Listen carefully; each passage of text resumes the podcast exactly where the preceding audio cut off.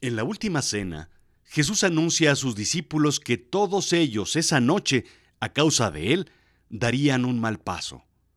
Pedro se apresura a decir, si todos dan un mal paso a causa de ti, yo no lo daré. Jesús le dijo, te digo de verdad, esta noche antes de que cante el gallo, me negarás tres veces. Nada tiene que ver este episodio con la Biblia, con Jesús o con traiciones. Tiene que ver con lo que todos negamos. Y sin embargo, se mueve. Los negacionistas. La realidad es la verdad, lo efectivo y con valor práctico en contraposición con lo fantástico e ilusorio. Lo absurdo es extravagante, irregular, irracional, disparatado, puesto a la razón, chocante y contradictorio. Bienvenidos a Azul Chiclamino, la realidad de lo absurdo. Yo soy Rodrigo Job y yo te niego.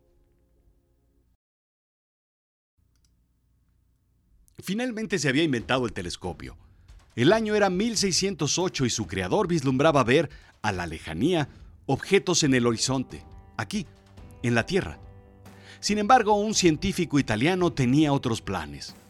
Lo apuntó al cielo, intentando ver más allá, indica National Space Center UK.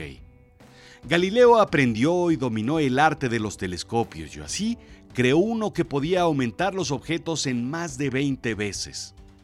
Se dio cuenta de que la realidad era distinta a la planteada en aquel entonces, dándose cuenta de que el Sol no orbitaba alrededor de la Tierra como era el consenso. El modelo geocéntrico propuesto por Copérnico y basado en las observaciones de Aristóteles de esferas perfectas encajaba con las nuevas observaciones de Galileo. Sin embargo, la teoría no gustó. Los negacionistas de la época, antiguos supuestos sabios, lo amenazaron con encarcelarlo en un calabozo y dejarlo con maratones kilométricos de María la del Barrio y otras terriblísimas torturas. No sé si fueron los primeros negacionistas, pero sí sé que fueron unos de los primeros. Tales fue alguien que en el Paleolítico eh, le dijeron que no comiera piedrongo. Güey, la tía Maruca Mármol se lo comió y enseguida estaba viendo puercosaurios voladores. No, no, hombre, no pasa nada. Pues si yo sé de esto de hongos. Y bueno, pues ya sabemos cómo terminó la historia. Aunque tal vez fue un poco más acá. El negacionismo hace referencia al rechazo inminente de los hechos establecidos o consensos a través del conocimiento, la historia, las ideologías, políticas, ciencia e incluso razones emocionales, indica el diccionario Cambridge. Algunos historiadores colocan como uno de los primeros casos la negación al holocausto, a mediados del siglo XX. Es al menos uno de los más conocidos y complejos.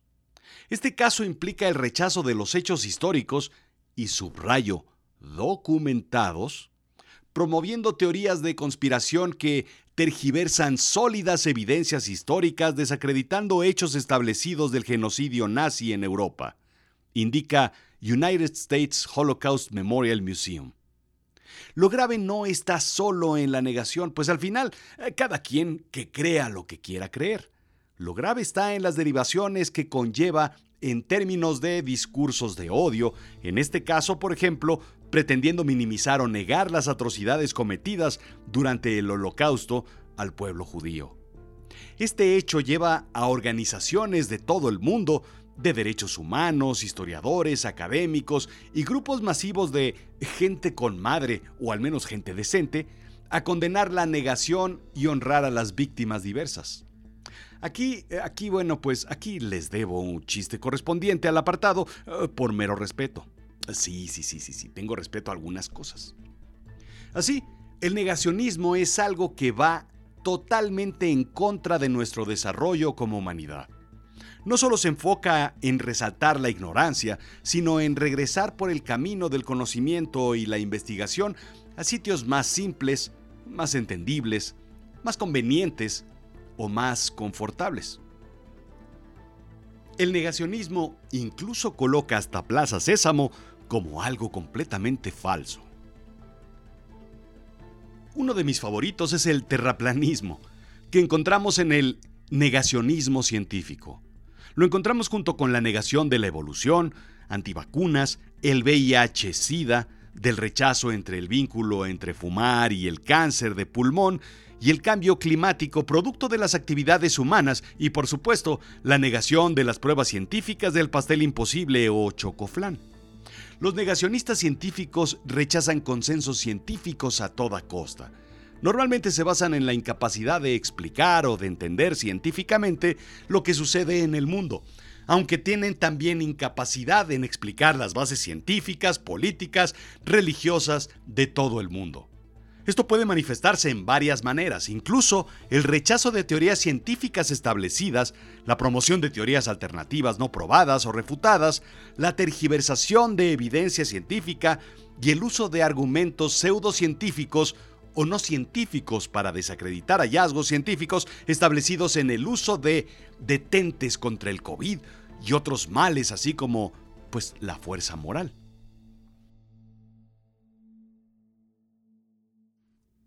Los terraplanistas afirman que la Tierra es plana en vez de, pues, de ser esférica, de, por no poder explicar cómo es que el agua de los mares se contiene en una bola y no se derrama, así como por qué los chinos no caen al estar al otro lado de la esfera. Afirman que el agua está contenida en un plano con paredes inmensas de hielo en la Antártica. Lo divertido no es eso, sino las razones que se derivan de los absurdos, creando absurdos sobre los absurdos y absurdos sobre los absurdos del absurdo. ¿Cómo es que se mueve el sol?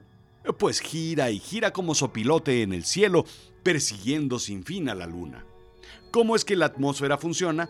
Pues por una capa de vidrio u otro material que como globo de nieve de tienda de souvenirs contiene el aire que respiramos. ¿Por qué no hemos visto fotos de esas paredes?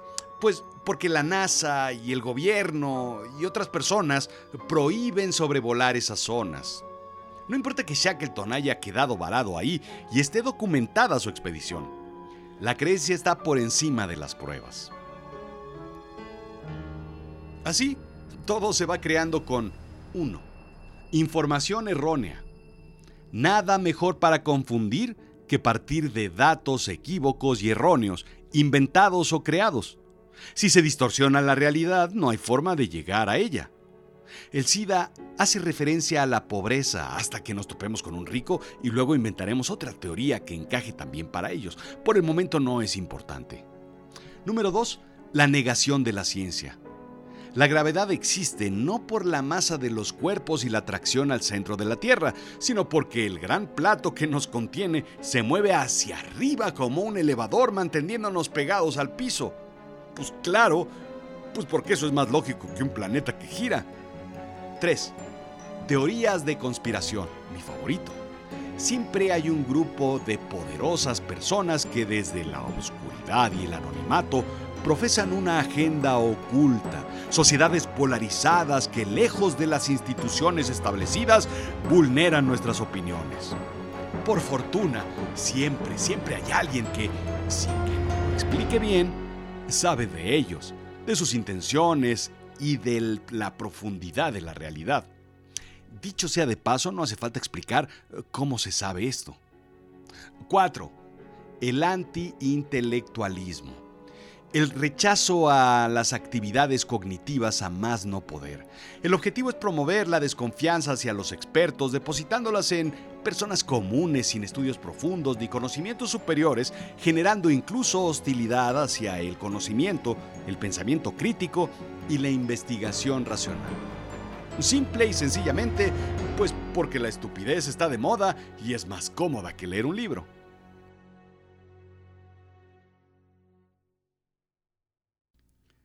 Lo divertido y curioso que comentamos en una fiesta puede resultar incluso peligroso. La distorsión del discurso se expande notablemente cuando uno de los mil puntos absurdos llega a ser relativamente racional, lógico o mínimamente sensato. Esto es lo que nos lleva al desarrollo de políticas dañinas o ineficaces y la erosión de la confianza pública en la ciencia y en las instituciones científicas. Seguramente te has topado con algún negacionista en tu círculo cercano y no lo sabes. Si no estás seguro, acá te dejo los más claros casos para que vayas palomeando tu lista de contactos y encuentres a ese mente brillante que cree literalmente en lo increíble. 1. Negación del cambio climático. Un consenso científico demostrado hace años, muchos años, que si calientas el agüita para té, pues estás contribuyendo a que el mundo se vaya calentando. Coca-Cola nos mostró hace tiempo que su osito polar quedó a la deriva en una tabla de hielo de un glaciar y de ahí pues terminó tomando Pepsi, Mirinda, Squirt o incluso algo peor. Ese hallazgo busca en algunos países alternativas energéticas como horribles ventiladores que roban el viento a las comunidades o algunos otros gobiernos que usan más carbón que jamás antes en la historia. Los antivacunas han logrado, número 2, tergiversar la información y la evidencia científica en pro de las conspiraciones que demuestran que inyectan sueros basados en burundanga que nos hacen votar por la ultraderecha y consumir galletas Oreo en exceso. Lo grave es el riesgo en aumentar enfermedades prevenibles como el sarampión, las paperas, la rubiola. ¿Quieres saber más? Bueno, pues adéntrate en el episodio número 161 de Azul Chiclamino. 3. Otros más arriesgados se vuelcan sobre la evolución.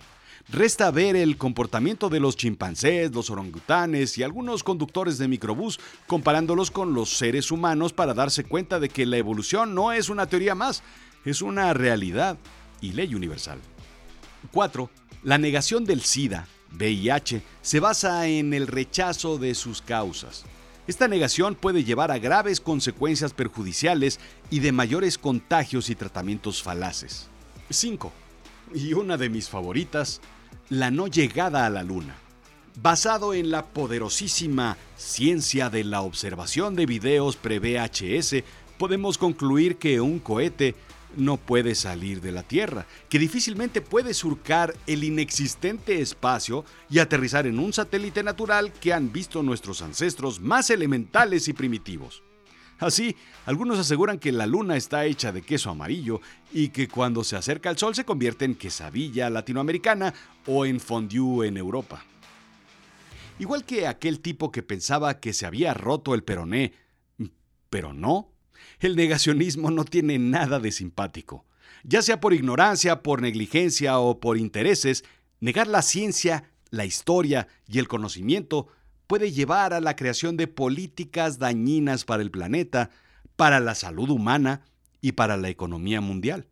Algo que derive de un chiste, de una broma o de un dejo de desconocimiento puede desvirtuar el rumbo a llevar a riesgos brutales a la humanidad. Puede soportar el antiintelectualismo, es decir, creencias no basadas en conocimiento y ciencia, desconfiando de expertos y así conduciéndonos a un entorno más hostil. Por muy inofensivas que parezcan, más y más ideas nos llevan a alejarnos de un avance para mantenernos en una burbuja de ignorancia. Lo cierto, lo cierto es que es un proceso psicológico deliberado cuyo objetivo es provocar el enojo, la molestia y la ansiedad, indica Paul Applebaum de la American Psychiatry Society. La razón es que negar algo es más fácil y menos doloroso que aceptar una realidad. Si no me gustan los resultados de una elección, creo una teoría política negacionista que se esparza y que sin prueba alguna convenza de que no existe democracia y así usar la información, o mejor dicho, la desinformación en mi ventaja. Si no entiendo las leyes de la física, las leyes de la mecánica cuántica, las leyes del universo y de las matemáticas, pues es más fácil explicarme el mundo y evitar así complicaciones e incluso el dolor mental. La toma de decisiones basada en negacionismo puede ser brutal. Es importante reconocer y abordar el negacionismo en todas sus formas para garantizar el funcionamiento efectivo de las sociedades democráticas y la protección de los derechos y libertades fundamentales. Pruebas fehacientes como la observación de las fases de Venus, las observaciones sobre las lunas de Júpiter, las observaciones de las manchas solares llevaron a Galileo a sus conclusiones científicas. No fue una, ni dos, ni tres observaciones, fue un proceso científico profundo, claro, estructurado. Sin embargo, la excesiva fuerza de la Iglesia Católica lo condenó, indica Cantinflas en, pues en Cantinflas Show. Llegó a ser enjuiciado por la Inquisición al grado de tener que retractarse de sus observaciones y ¡ay de quien quiera seguirle los pasos a este muchachito, eh! Terminó encerrado en arresto domiciliario sin grillete GPS, claro. Y sin embargo, se mueve. Lo interesante es, por supuesto, escuchar estas teorías, investigarlas, reírnos un poquito, un poquito de ellas y también entender por qué la gente cree en ellas y por qué no cree en los datos, en la información, en la investigación, en la historia, en la ciencia. Hay una razón más profunda que nos llama la atención y que curiosamente está alejada también en muchas ocasiones del nivel educativo. Yo creo en la energía, en las presencias, en los seres del más allá, en la vida después de la vida, en los extraterrestres, y sin embargo seré yo tachado de negacionista en algunos círculos, a pesar de ser mm, relativamente letrado. En fin, todos somos un poquito, un poquito negacionistas, pero a lo que me niego es a pensar que después de todo este show que llamamos vida, todo se acabará. Todo terminará, todo fue un simple preámbulo para la obscuridad eterna y para la nada. En fin, cada quien sus locuras. Esto fue Azul Chiclamino, la realidad de lo absurdo. Yo soy Rodrigo Job, sígueme en Instagram, en Twitter, Rodrigo-Job. En Facebook, en YouTube, en TikTok y por supuesto en LinkedIn, en donde hablamos de negocios y storytelling. Eh, creo que no has visitado azulchiclamino.com para que veas todo lo que hacemos. ¿Quieres escribir un libro? Yo te llevo de la mano desde la idea hasta su publicación. ¿Quieres aprender a contar historias de negocio? También te enseño. Yo te enseño a que cierres el trato como lo hizo, pues como lo hizo el lobo feroz. Gracias.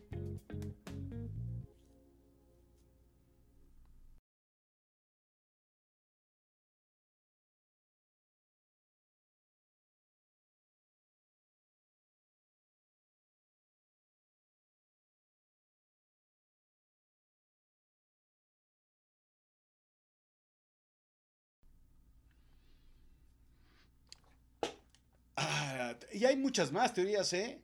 Hay muchísimas más teorías. Lo que pasa, ¿sabes qué pasa? Que, que nadie lo sabe. Pues te voy a decir algo. Te voy a decir algo que es verdaderamente fantástico y poca gente lo sabe. La cafeína, la cafeína no existe. Todo es un mito, todo es un invento, todo es una... Es, es, todo es algo inventado por el gobierno para hacernos creer que si tomamos café podemos seguir despiertos y claro, pues hacernos trabajar más. Entonces ahí estamos como idiotas tomando este líquido delicioso, exquisito que por cierto lo hacen en un laboratorio allá en, en Estados Unidos y luego lo venden carísimo. ¿Para qué? Pues para hacernos trabajar más. Eh, si puedes vivir con, sin café, la cosa es que pues te lo venden para que estés trabajando 8, 10, 12, 16, más horas. Claro, pues estás tomando café y además tú mismo pagas por esas investigaciones obscuras y secretas, le llaman cafeína. Y la cafeína en realidad no existe. No existe. No, no, no, no, pues es como si te tomaras un vaso de agua. Te voy a poner un ejemplo. Tómate un día 40 litros de agua y otro día 40 litros de café. Vas a ver si no estás igual. Pues si todo eso es falso, hombre. Son teorías de conspiración. Hazme caso, chino.